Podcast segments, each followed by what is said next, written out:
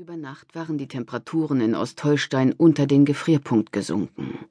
Als Bettina Rover am frühen Morgen vor ihre Haustür trat, empfing sie der kalte Ostwind, der ungehindert über die weite Landschaft und um das einsame Haus herum heulte. Es war noch stockfinster. Im Schein der Außenlaterne ging sie zu ihrem Auto hinüber und begann die Frontscheibe Stück für Stück von der festsitzenden Eisschicht zu befreien. Der Wind zerrte an ihren krausen Haaren und dem offenen Parker, den sie sich gleichgültig übergeworfen hatte. Sie fühlte, wie die Kälte tief in ihren Körper drang, aber sie wehrte sich nicht dagegen. Die Kratzerei war mühsamer, als sie gedacht hatte, und durch die Kälte fühlten sich ihre Finger in Sekundenschnelle taub und kraftlos an. Sie würden zu spät zum Schulbus kommen. Bettina Rover fuhr ihre beiden Kinder in diesem Winter wieder regelmäßig zur nächstgelegenen Bushaltestelle im Dorf. Während sie noch verbissen kratzte, hörte sie plötzlich ein rumpelndes Geräusch, das immer lauter wurde. Zunächst vermutete sie, dass der Milchlaster gleich an ihr vorbeidonnern würde.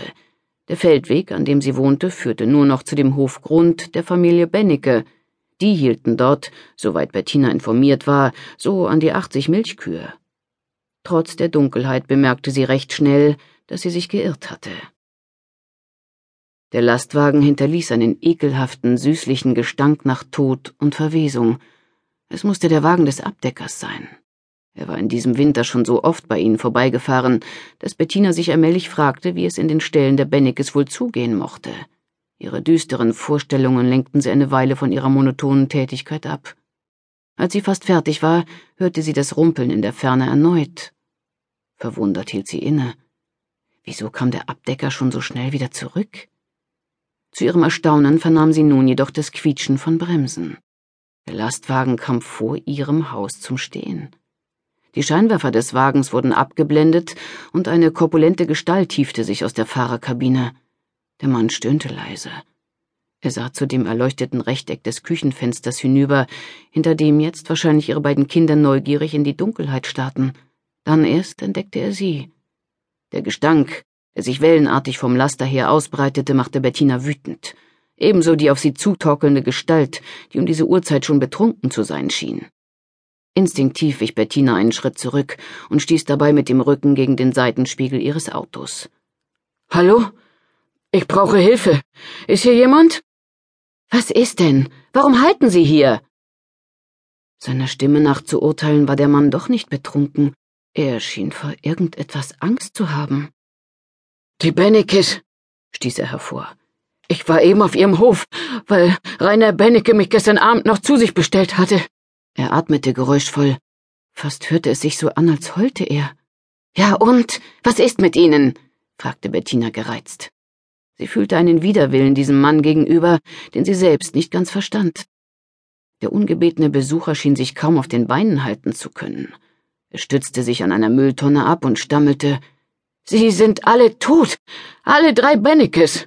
Sie liegen auf dem Hofplatz herum und ich, ich wäre beinahe über sie rübergefahren. Sie sind alle tot. Alle drei Bennekes. Sie liegen auf dem Hofplatz herum und ich, ich wäre beinahe über sie gefahren. Sind Sie ganz sicher?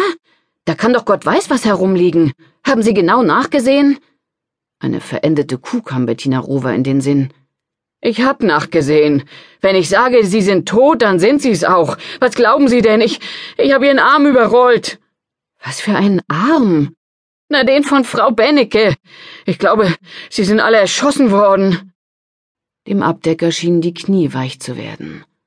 Bettina sah sich genötigt, seinen Ellenbogen zu nehmen und ihn zu der verwitterten Holzbank zu führen, die an der Hauswand stand.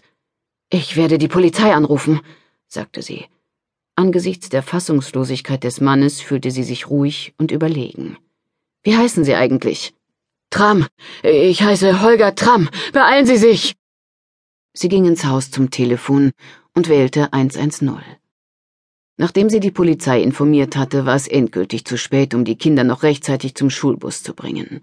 Der nächste Bus fuhr erst um kurz nach acht Uhr. Bettina Rover schickte ihre beiden Kinder Sina und Torge mit einer kurzen Erklärung hoch in ihre Zimmer. Sie würde ihnen eine Entschuldigung für die erste Stunde schreiben müssen. Ob ein Mord in direkter Nachbarschaft als Begründung herhalten konnte? Die Vorstellung erheiterte sie. Ein ungewohntes Lächeln umspielte ihre Mundwinkel. Im nächsten Moment stutzte sie. Was war denn los mit ihr? Entwickelte sie sich zu einem Monstrum? Seit Wochen hatte sie nichts mehr komisch gefunden. Und nun das? Es musste an diesen Tabletten liegen, die sie in einem fortnahm. Stimmungsaufheller, Beruhigungsmittel oder Schlaftabletten, je nachdem. Bettina Rover war überzeugt davon, dass ihr das ganze Zeug sowieso nicht half. Darauf verzichten wollte sie in ihrer derzeitigen Situation aber auch nicht. Sie ging noch einmal nach draußen, um dem Abdecker von ihrem Anruf bei der Polizei zu berichten. Dann kehrte sie in ihre Küche zurück, froh darüber, dass der große Mann wie erstarrt auf der Bank draußen sitzen geblieben war. Sie wollte ihm beim Warten auf die Polizei nicht Gesellschaft leisten, weder draußen in der Kälte noch in der Geborgenheit ihrer Küche. Sie ließ heißes Wasser ins Spülbecken rauschen und sammelte die Holzbretter und Becher vom Frühstückstisch zusammen. Die einfache Arbeit beschäftigte nur ihre Hände, ihre Gedanken wanderten weiter. An der Spüle stehend fiel ihr Blick durch das Fenster hinaus in den Garten. Die Büsche und Bäume nahmen im ersten Tageslicht langsam Konturen an.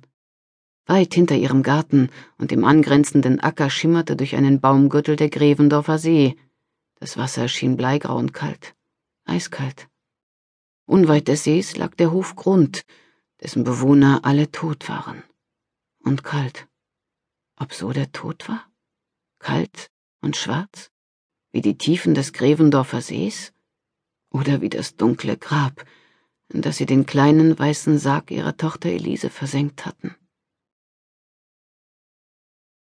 Pia Koritki stand am Fenster ihres Büros und trommelte nervös mit den Fingerspitzen gegen die kalte Scheibe. Sie befand sich im siebten Stockwerk des Polizeihochhauses. Zu ihren Füßen lagen der Travekanal und weiter dahinter die Altstadt Lübecks, halb verborgen von einem Schleier dichter nasser Schneeflocken, die unablässig gegen das Glas klatschten. Sie waren sicher schon alle in Kirschners Büro, ihre neuen Kollegen von der Mordkommission. Ein weiterer Aufschub der bevorstehenden Zusammenkunft würde ihr nichts als zusätzliche Unannehmlichkeiten bringen. Ihre Lage war sowieso schon deprimierend genug.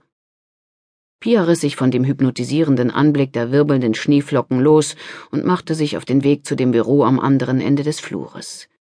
Ihr Kollege, Kriminalhauptkommissar Wilfried Kirschner, hatte zu einer kleinen Feier anlässlich seines 55. Geburtstages geladen.